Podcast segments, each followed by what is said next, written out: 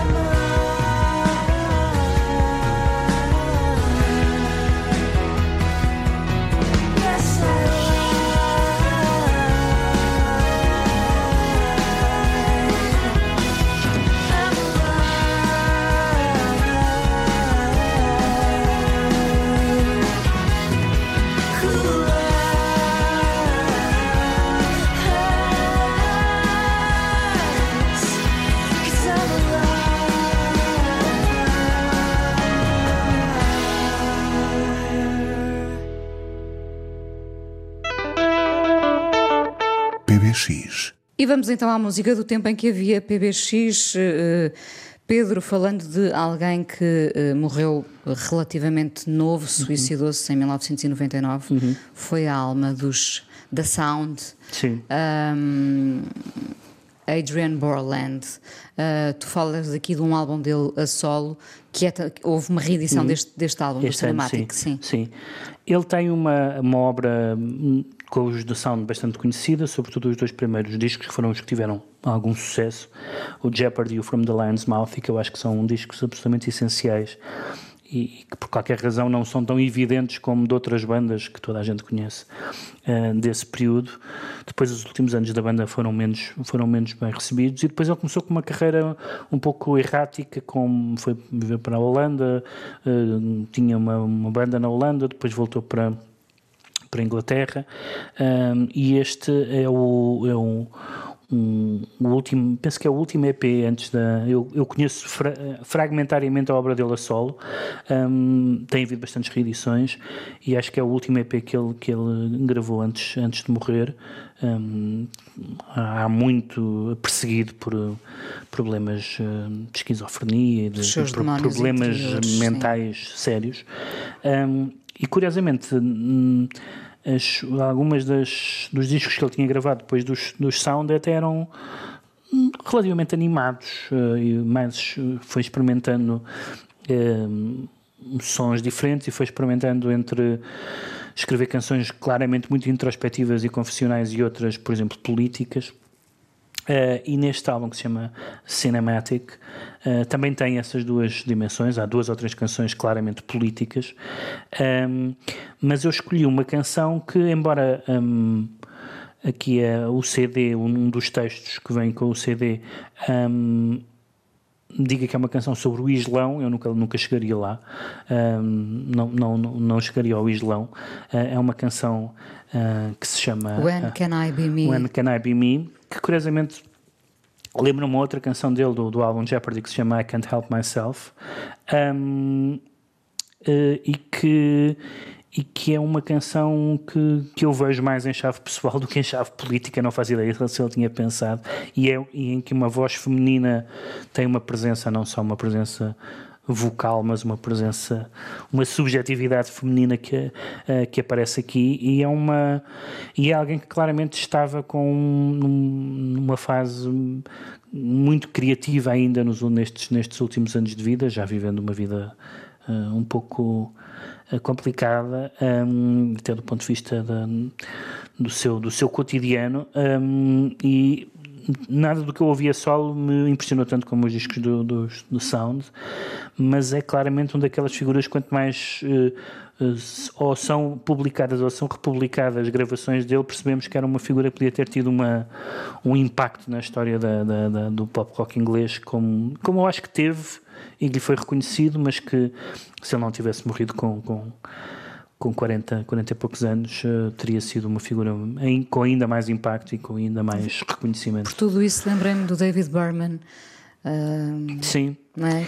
Porque nós porque foi uma figura eh, Sim. de 2019, não é? Uhum. E porque falávamos de, daquele regresso dele uh, mais aparentemente luminoso e, e, e, infelizmente não foi. É, e, e, que, e que foi hum, na altura ainda mesmo antes da morte, na altura desse regresso, foi de repente reconhecido por toda a gente como, como um gênio, coisa que muitas pessoas já sabiam que ele era, mas não era, não era claramente alguém que também que tinha os seus problemas e os seus demónios, mas que também não era alguém muito fascinado pela, pela, pela ribalta, nem pouco, nem pouco mais ou menos. Os próprios Sound os, os álbuns a partir de, de 82 começam a, a, ir por caminhos que ele próprio dizia que não queria que fossem comerciais. Ou seja, quando, quando alguém tinha todas as condições para estar no pico, em 82 estamos a falar de um momento bom na música, na música inglesa um, e ele nunca conseguiu, não é um nome imediato. O Sound, The Sound ainda é, mas Adrian Borland não é um nome que imediatamente as pessoas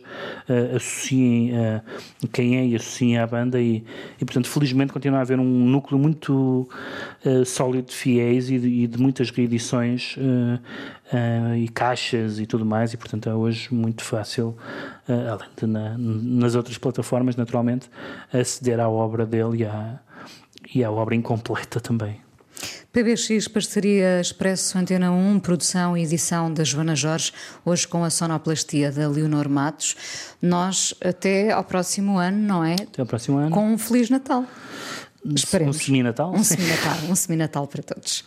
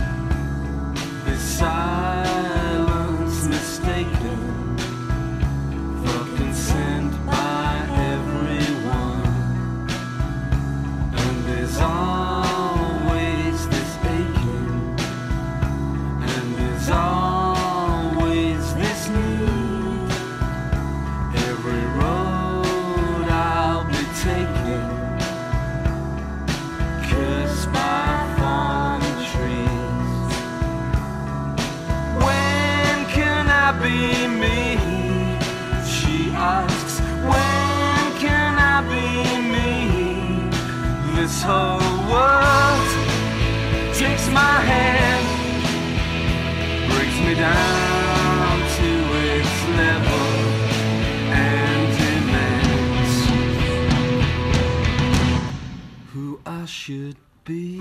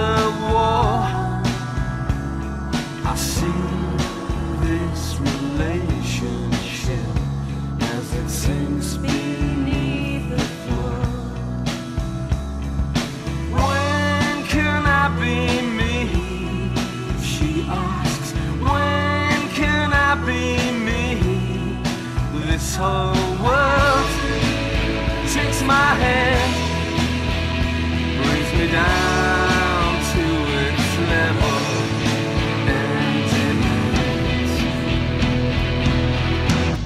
who I should be, who I should be.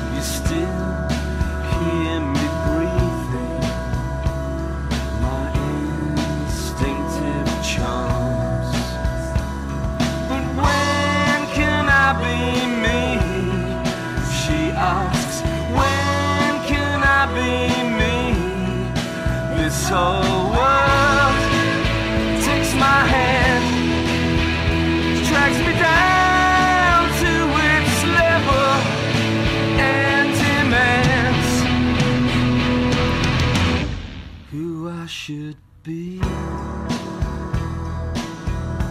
Who I should